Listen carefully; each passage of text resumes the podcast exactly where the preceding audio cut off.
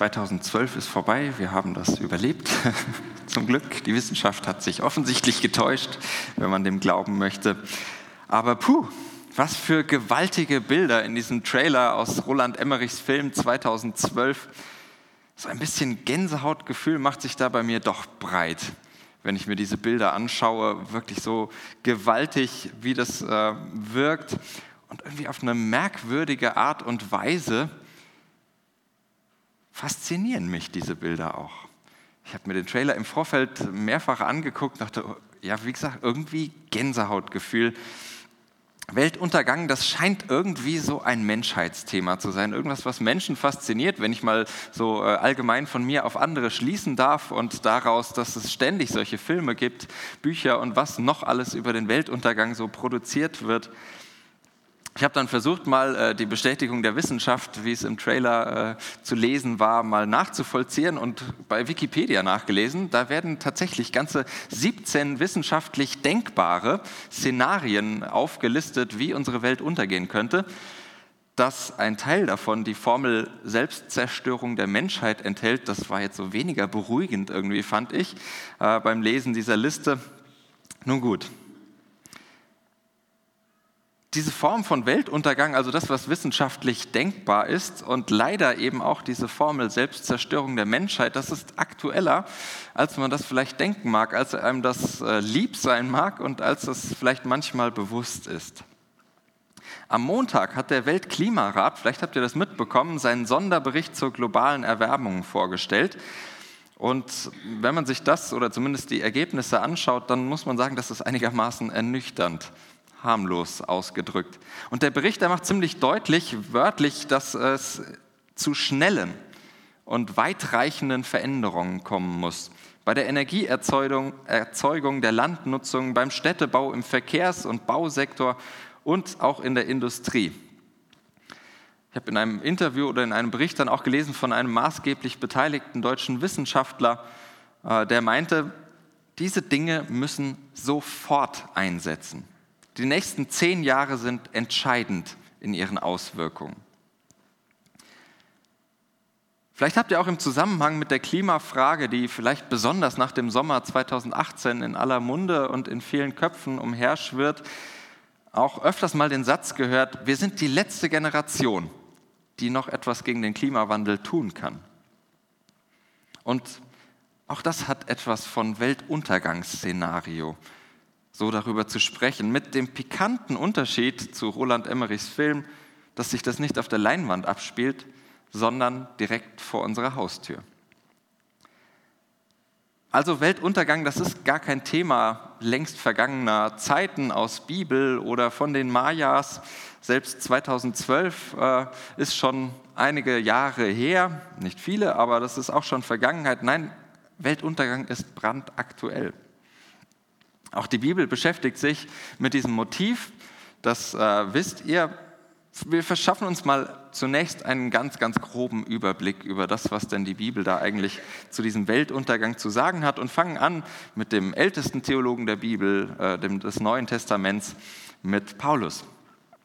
Schaut man sich sein Gesamtwerk an, dann stellt man fest, der Apostel, der ja sonst viel Schlaues auch zu sagen hat, der war in seiner Meinung von dem, was am Ende der Zeiten passieren wird, gar nicht so festgelegt. Er war da sogar ziemlich wandelbar. In seinem ältesten Brief im ersten Thessalonicher, da konnte er noch davon ausgehen, dass er selbst das Wiederkommen Jesu und alles, was damit zusammenhängt, noch selbst erleben wird. Da war er fest von überzeugt. In einem späteren Brief, im Philippa-Brief zum Beispiel, da geht er dann schon davon aus, naja, ich werde es wahrscheinlich nicht mehr erleben und vorher sterben. Also irgendwas ist dazwischen passiert. Insgesamt sind schon bei ihm diese endzeitlichen Aussagen, die wir lesen können, ziemlich, naja, vielfältig. Schon bei Paulus und erst recht, wenn wir noch andere Traditionen, andere Bibeltexte mit dazu nehmen etwa die Offenbarung, an die man vielleicht als erstes denkt, aus der wir eben auch einen Abschnitt gehört haben, die fachsprachlich übrigens, und dann kriegt man das ein bisschen so zusammen, auch Apokalypse genannt wird. Ist das gleiche, nur das griechische Wort, Apokalypse für Offenbarung. die scheint ja auf den ersten Blick, und so habe ich das auch früher mal gelernt im biblischen Unterricht und Gemeinde, einen recht detaillierten Fahrplan angibt, wie die Welt weiterlaufen wird, was da so auf uns zukommen wird. Aber mal unter uns, wenn dieser Fahrplan wirklich in der Offenbarung stehen würde, so, dann wäre er entweder schlecht geschrieben oder äh, wir wären, also ich zumindest, zu blöd, das zu verstehen. Äh, denn so wirklich eindeutig ist es ja nicht. Und dann müsste ich nicht darüber predigen und wir müssten uns nicht äh, immer mal wieder in Jahrzehnten mit den Fragen beschäftigen, was will uns eigentlich die Offenbarung sagen? Also ein Fahrplan, den man einfach ablesen könnte, schwierig. Ich mache das mal kurz und schmerzhaft, was die Offenbarung eigentlich will, um das nicht so in der Luft hängen zu lassen. Es handelt sich bei der Offenbarung eben nicht, das ist meine, mein, äh, meine Sicht auf die Dinge, nicht um geheime Enthüllungen über das, was kommt. Wie gesagt, das wäre dann irgendwie schlecht geschrieben, wenn uns das verständlich werden sollte. Sondern solche Texte, die wollen vielmehr die Erfahrung der eigenen Geschichte in einen größeren Horizont einbetten. Das, was die Menschen, die diese Texte aufgeschrieben haben, erlebt haben, das wollen sie in einer ganz besonderen Sprache zum Ausdruck bringen. Und ganz einfach gesagt wollen die Autorinnen und Autoren sagen, das Unheil, das wir gerade erleben, auch das wir als Gemeinde erleben, das sind eigentlich nur die Nebenwirkungen eines großen Kampfes, der dahinter abläuft, den Gott gegen das Böse führt. Und dass Gott diesen Kampf letztlich gewinnen wird. Die Offenbarung ist ein Trostbuch. Das ist ihr eigentliches Anliegen. Mir ist durchaus bewusst, dass die Wirkungen äh, häufig andere sind und nicht unbedingt tröstlich, aber eigentlich will dieses Buch trösten. Wenn wir uns diese kleinen Aspekte mal anschauen, dann würde ich immer empfehlen, diese Texte mit einer gewissen Vorsicht zu lesen äh, und nicht so sehr die Frage zu stellen, was sagen Sie denn über das, was kommt? Sie wollen und ich glaube, Sie können auch gar keinen Fahrplan der Weltgeschichte ausgeben, sondern eigentlich in Anführungsstrichen nur sagen, ich finde, dass das sehr viel ist, Gott gewinnt am Ende, Gott setzt sich am Ende durch. Oder mit einem dieser ominösen Internetzitate gesprochen, wo man nicht ganz genau weiß, wo es herkommt, am Ende wird alles gut. Und wenn es noch nicht gut ist, dann ist es noch nicht das Ende. Wahlweise von Oscar Wilde oder John Lennon, vielleicht auch ein indisches Sprichwort, das Internet weiß es nicht so genau. In jedem Fall ist es der Wahlspruch der jüdisch-christlichen Apokalyptik, dieser Texte, die über Endzeit sprechen, die über den großen Kampf am Ende der Zeiten sprechen. Wenn wir das mal ganz nüchtern betrachten, zumindest geht es mir so, dann äh, muss ich festhalten, nichts Genaues weiß man nicht. Und obwohl diese letzten Dinge eigentlich genau mein Fachgebiet sind, das, womit ich mich äh, auch in meiner Doktorarbeit beschäftige, da sage ich mal ganz plakativ, ich habe ehrlicherweise keine Ahnung von Endzeit. Denn für mich ist ziemlich einleuchtend und ich bin gespannt, ob ihr diesen Schritt mitgeht, ähm, über das wissenschaftlich Berechenbare hinaus Denken wir ans Wetter und selbst da äh, ist die Unsicherheit auch noch relativ groß und Zufallstreffer mal nicht ausgeschlossen. Über das hinaus ist uns die Zukunft verschlossen. Das mag man anders sehen. Äh, dafür kann ich dann nicht sprechen und predigen. Ich jedenfalls kann ja nicht mal ganz genau auf die Minute sagen, wie lange diese Predigt dauern wird, wann sie fertig sein wird ungefähr weiß ich, was da noch drin passieren wird, aber äh, die Zeit festlegen, schwierig. Und da lasse ich dann doch lieber die Finger weg von himmlischer Endzeit, von himmlischen Endzeitprognosen. Also noch einmal, ich habe keine Ahnung von der Endzeit. Wovon ich aber zumindest ein bisschen Ahnung habe, das sind die Texte die mit Endzeit spielen, die über Endzeit erzählen, die Endzeit irgendwie zum Inhalt haben, die davon sprechen. Und mein Job ist sogar herauszufinden, was es mit diesen Texten auf sich hat.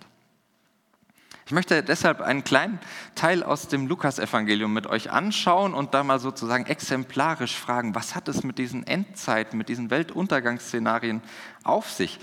was können wir da vielleicht aus den Texten rausziehen und äh, diese Angst, die mit der Endzeit ja doch auch immer ein bisschen umhergeht, mit der ich auch ein Stück weit aufgewachsen bin.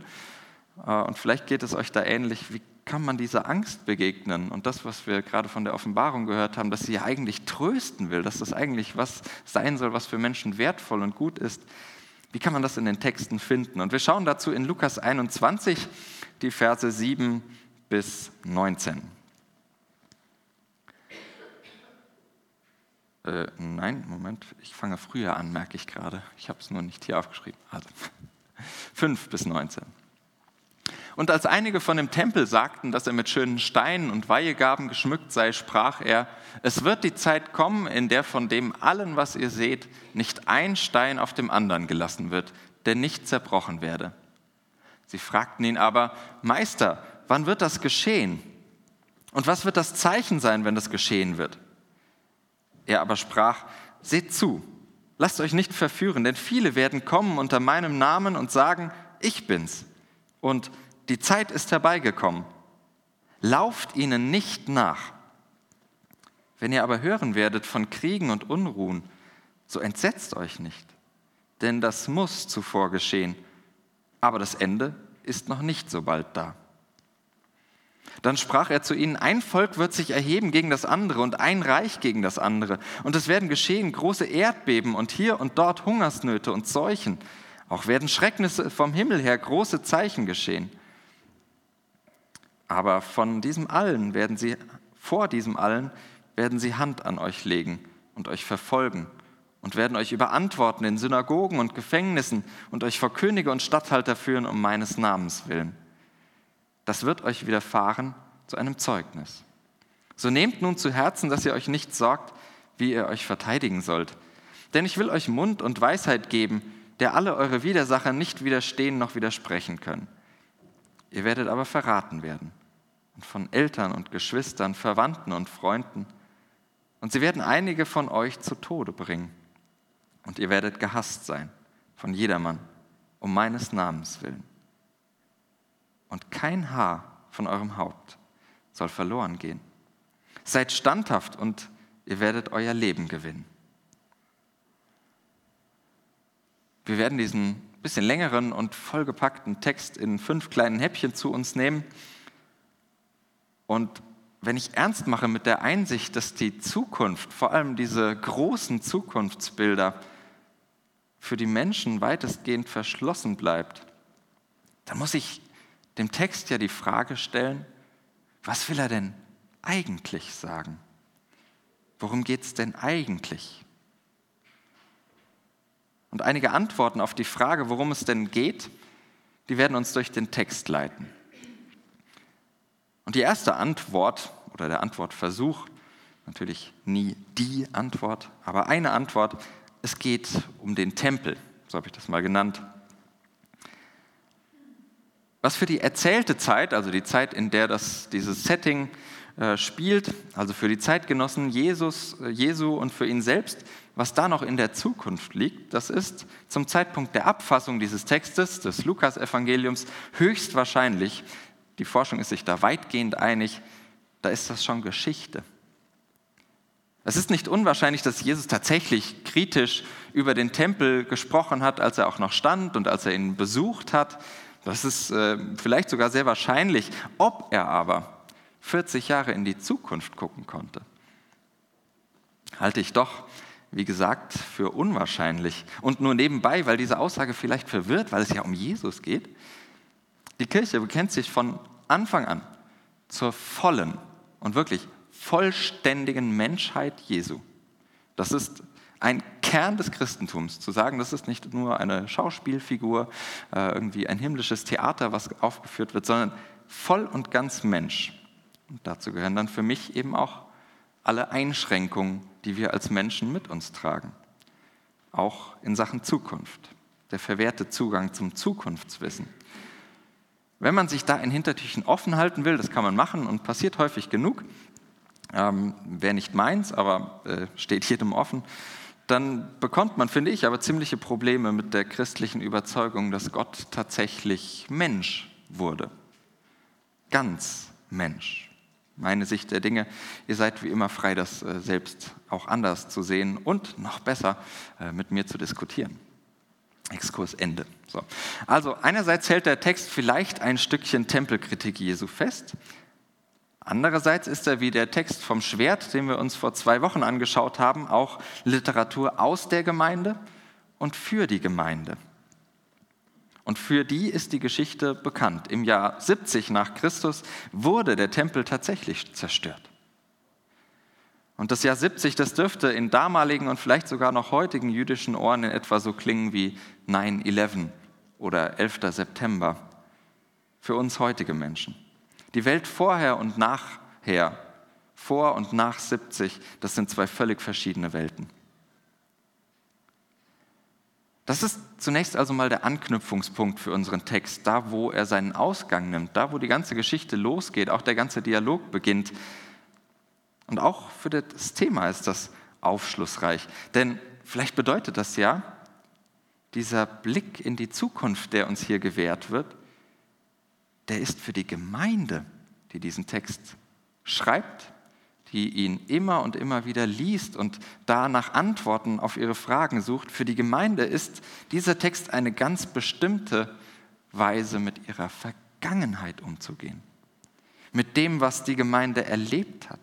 Mit ihren Erfahrungen irgendwie zurechtzukommen. Mit dieser Erfahrung, unser religiöses Zentrum, was es auch für die Gemeinde damals noch war, ist weg.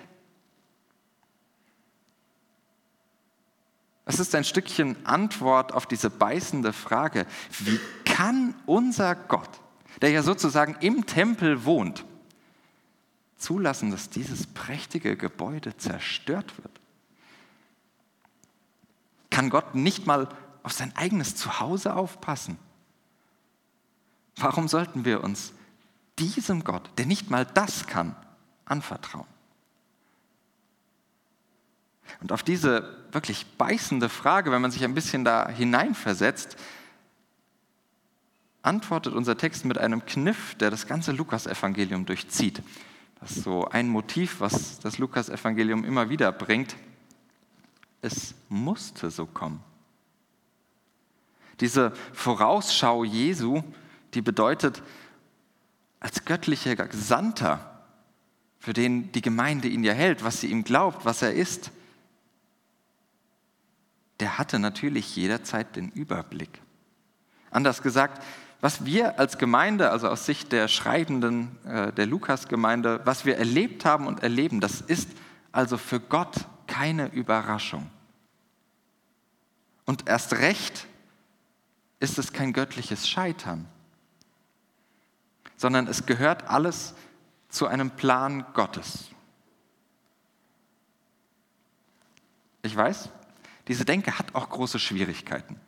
Äh, und man kann da viel dran kritisieren und mal zurückfragen, was macht das denn mit anderen Themen? Äh, worauf läuft denn so eine Denke hinaus?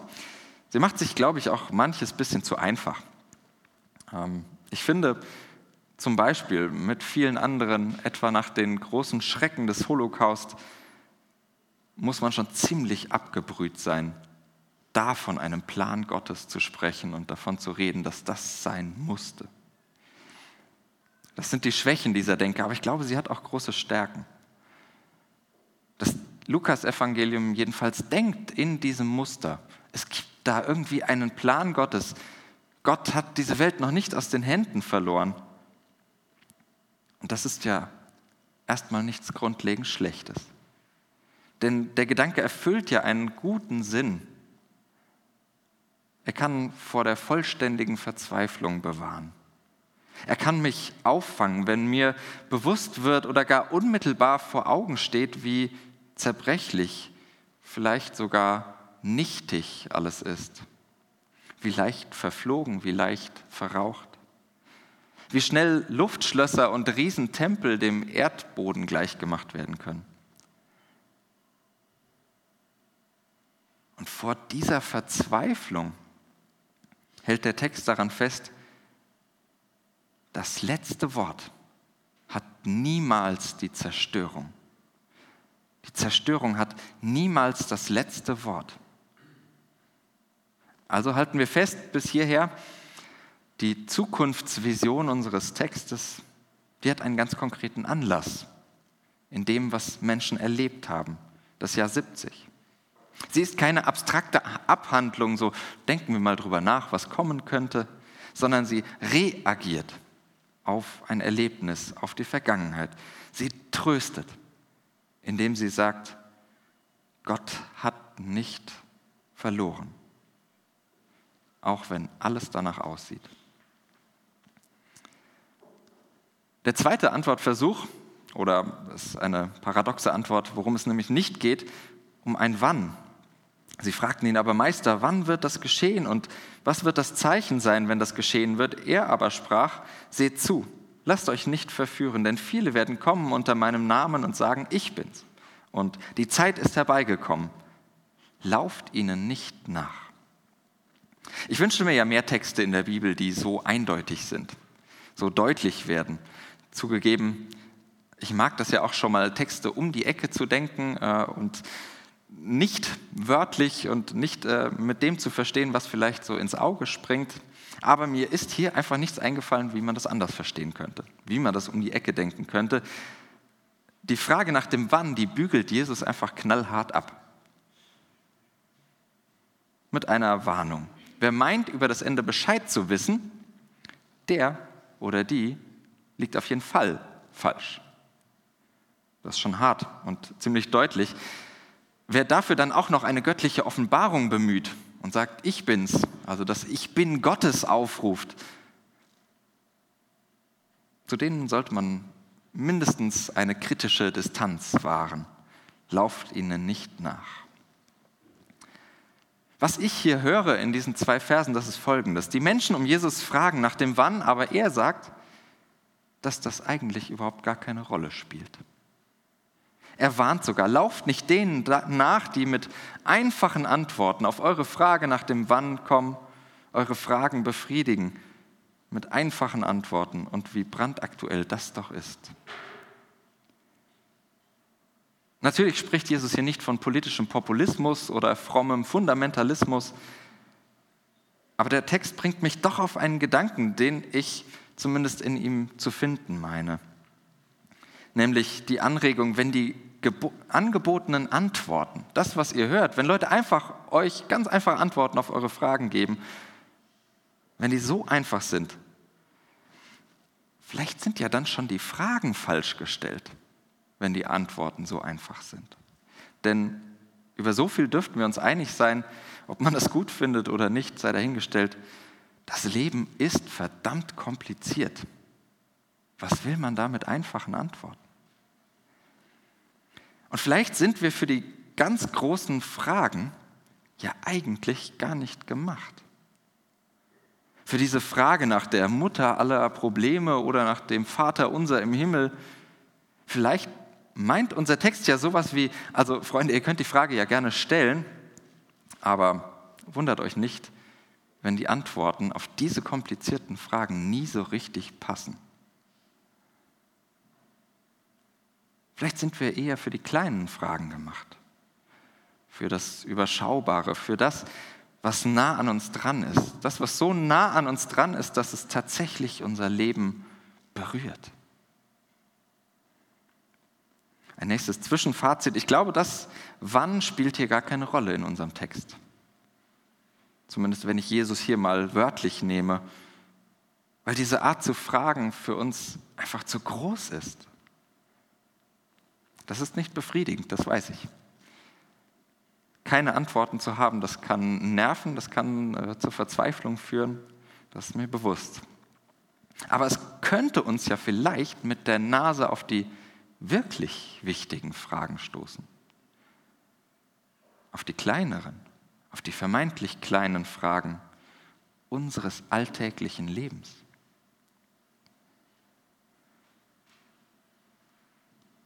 Dritter Antwortversuch aus Vers 9. Wenn ihr aber hören werdet von Kriegen und Unruhen, so entsetzt euch nicht.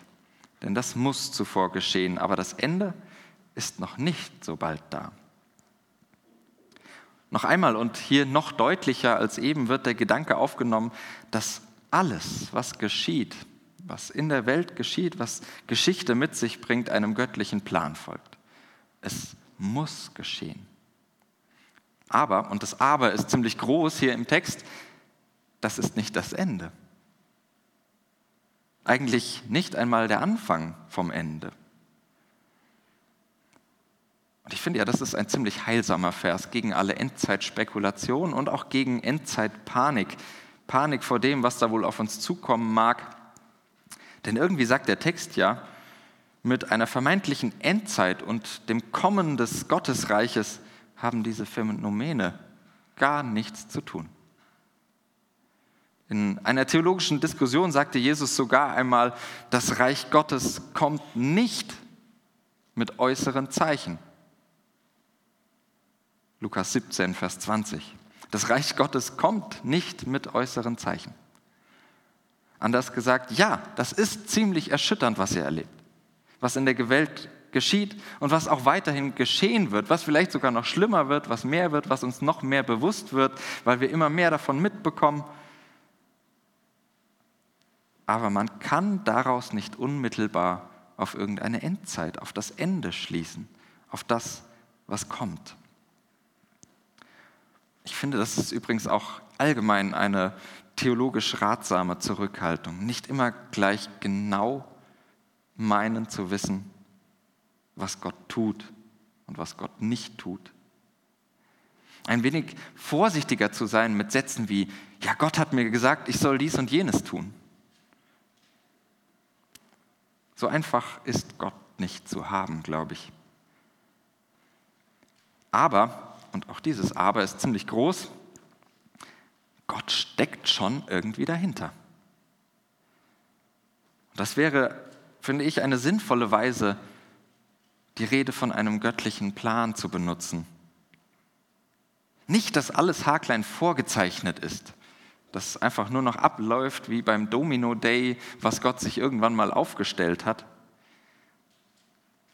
sondern dass es sich irgendwie in diese große Geschichte Gottes einfügt. Und oft genug geht es mir zumindest so, ich weiß nicht wie. Manchmal erscheint es mir offensichtlich, weil ich eine bestimmte Vorstellung von Gott habe, bestimmte Dinge erlebe und merke, ja, das ist für mich Gott, das ist mein Gott. Viel öfter aber erscheint mir das ganz undurchsichtig, merkwürdig und manchmal finde ich das sogar ziemlich verstörend. Vielleicht betont unser Text gerade deshalb so eindringlich, diese Hoffnung nicht auf. Selbst wenn dem alles widerspricht, Gott behält das letzte Wort. Wie Gott auch das allererste in die Welt gesprochen hat. Gott behält das letzte Wort, wie er auch das allererste in die Welt hineingesprochen hat. Spätestens hier, glaube ich, hört jede theologische und logische, rationale Argumentation auf. Denn das gehört für mich zum Unverfügbaren des Glaubens. Ich kann mich nicht dazu zwingen, darauf zu vertrauen. Noch weniger euch. Ich kann euch noch nicht mal davon überzeugen, dass es so ist. Ich kann mich nicht einfach dazu entscheiden, das zu glauben. Das funktioniert nicht. Es spricht nämlich auch einfach viel zu vieles gegen diese Hoffnung. Viel zu viel spricht dagegen, dass Gott nicht doch auf tragische Weise die Kontrolle über die Welt, über seine Schöpfung verloren hat. Der Trost des Gegenteils, vom, auf das Gegenteil zu hoffen, dass Gott eben nicht die Kontrolle verloren hat, dieser Trost, der ist ein Geschenk. Und mit dem Trost des Gegenteils meine ich das Vertrauen darauf, dass der Gott der ewigen Liebe, des himmlischen Friedens, der unendlichen Gerechtigkeit eben doch noch damit ringt, sich endlich durchzusetzen. Dass diese göttliche Macht eben doch nicht im Chaos der Geschichte untergegangen ist oder immer noch untergeht. Ich weiß nicht, ob dich das tröstet. Oft genug kann ich verstehen, wenn es das nicht tut. Denn weil dieser Trost aus der Erfahrung kommt, aus dem, was Menschen mit Gott erleben, aus der Erfahrung der immer kleinen Siege Gottes. Deshalb steht er auch mit jeder Erfahrung einer kleinen Niederlage Gottes auf der Kippe.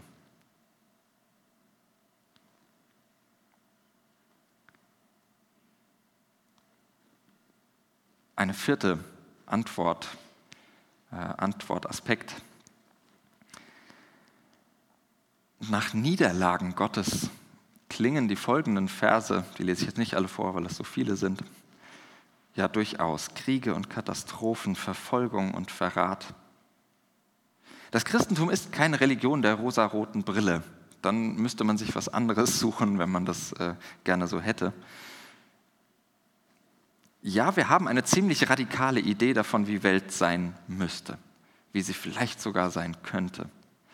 Aber christlicher Glaube hat auch mitten in seiner DNA eingebrannt ein ganz feines Gespür dafür, wie Welt tatsächlich ist.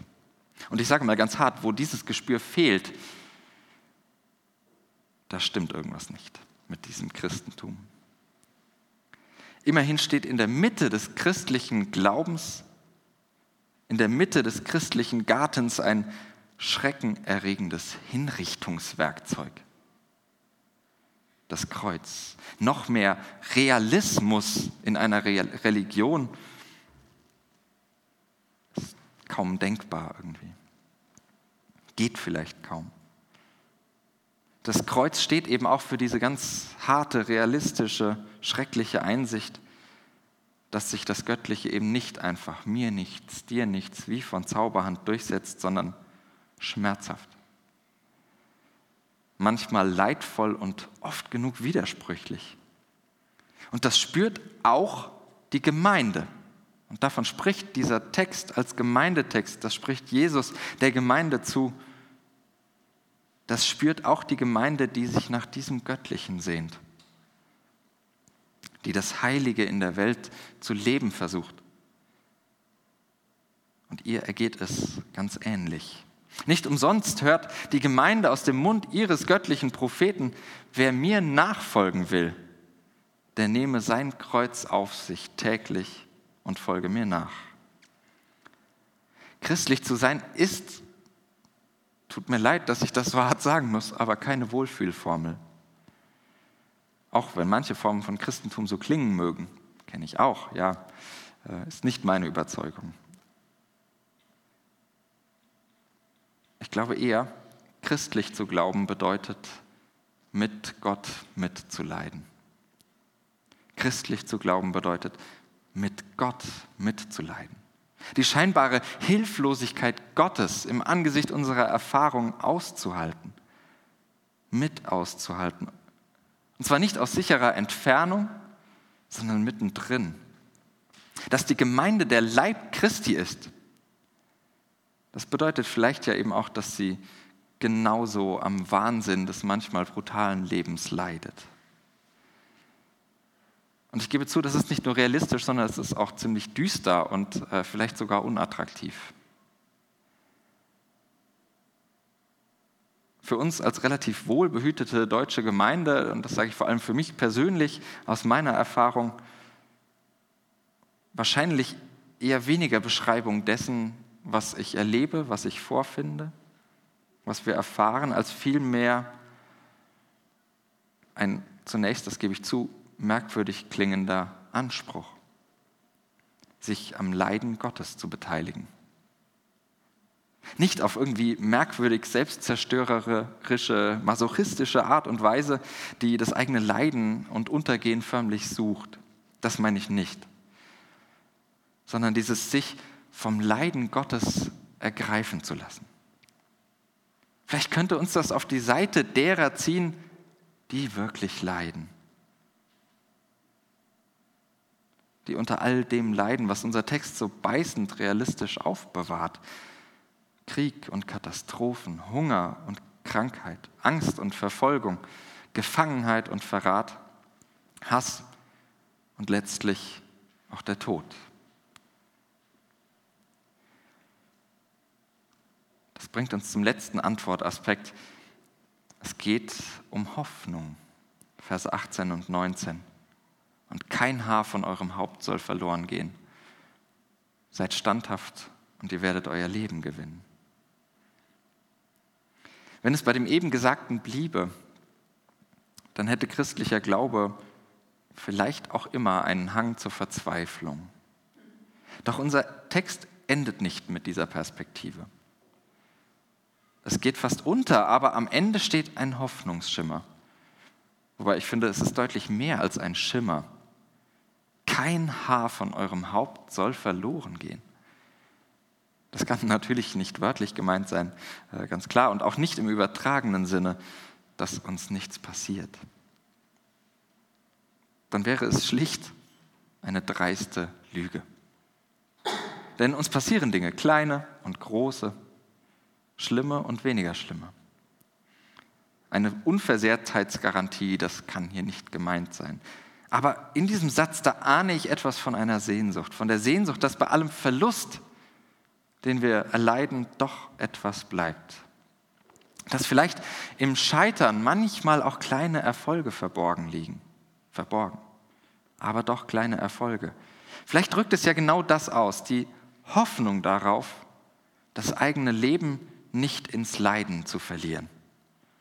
Erst recht nicht dann, wenn wir uns als Einzelne und als Gemeinden dem Leiden Gottes aussetzen und uns gegen das Leiden einsetzen. Leben gewinnen. Das ist, wenn ich so drüber nachdenke, so ging es mir in der Bearbeitung des Textes, vielleicht eine der schönsten Zusagen, die ich seit langem gehört habe. Denn es geht hier nicht um irgendetwas Nebensächliches, um etwas Austauschbares, sondern um mein Sein oder Nichtsein. Das steht hier in Frage. Mich bewegt diese Zusage. Dein Leben bekommt auch im Unsinn eine Bedeutung. Es hat auch im Angesicht des Absurden einen Sinn. Auch wenn es sich nach einer Niederlage anfühlt, wird das Leben gewonnen in der Nähe Gottes. In der Nähe Gottes. Da wird Leben gewonnen. Und das heißt, im Ringen um den göttlichen Frieden, in diesem Ringen, das manchmal wehtut, in der Sehnsucht nach himmlischer Gerechtigkeit, in dieser Sehnsucht, die uns manchmal zerreißt, im Weitertragen der Liebe, das manchmal so ermüdend ist. Dass das kein Zuckerschlecken ist, das weiß auch der Text. Wieder ganz und gar realistisch. Bleibt standhaft. Ja, es gehört eine Menge dazu, im Chaos der Geschichte den Kopf über Wasser zu halten. Es ist mühsam und oft schmerzhaft in den Katastrophen des Lebens, den großen und den kleinen, nicht einfach das weiße Fähnchen zu schwenken und zu sagen, jetzt reicht's, ich will und kann nicht mehr. In all dem wirbt unser Text für eine Überzeugung, die nun wirklich nicht auf der Hand liegt. Was da auf uns zukommt, das ist Gott selbst. Etwas später in seiner Endzeitrede wird Jesus sagen, wenn aber dieses anfängt zu geschehen, dann seht auf und erhebt eure Häupter, weil sich eure Erlösung naht.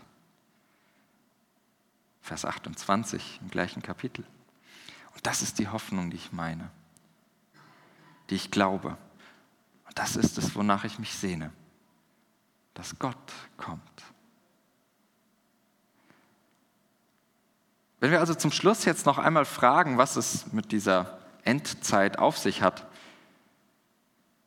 dann ist mein Anliegen im Wesentlichen das hier. Die Hoffnung auf Gott selbst. Die Sehnsucht danach, dass dieser Gott der Liebe, der Gerechtigkeit, des Friedens sich durchsetzt. Es ist das flehende, dein Reich komme. Ich verrate euch noch meine ganz eigene Theorie zu diesem Begriff Endzeit. Meine, äh, ich glaube, dass Endzeit keine Spekulation oder gar Offenbarung über den zukünftigen Lauf der Dinge meint, sondern Endzeit das drückt die Hoffnung aus, dass die Armen, Hungernden und Weinenden, dass die Gehassten, die Ausgestoßenen und Geschmähten selig werden, dass ihnen im Leiden das Reich Gottes begegnet, dass sie endlich den Sieg Gottes erleben,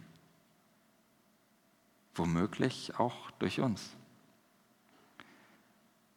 Und deshalb ist Endzeit neben der Hoffnung auf Gott selbst, auf die Durchsetzung Gottes, auch Herausforderung.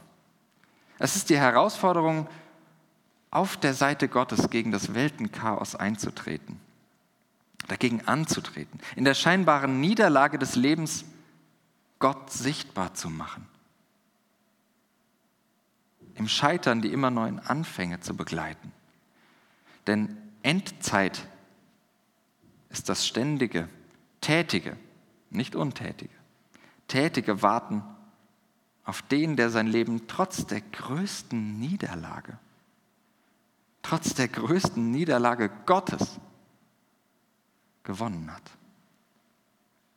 Endzeit ist immer die Erwartung des Auferweckten, Jesus Christus. Endzeit bedeutet, es wird endlich Zeit für eine Auferweckung. Es wird endlich Zeit, dass das Leben gegen die Zerstörung gewinnt. Der Friede Gottes, der höher ist als alle unsere Vernunft, wird eure Herzen und Sinne in Christus Jesus bewahren. Amen.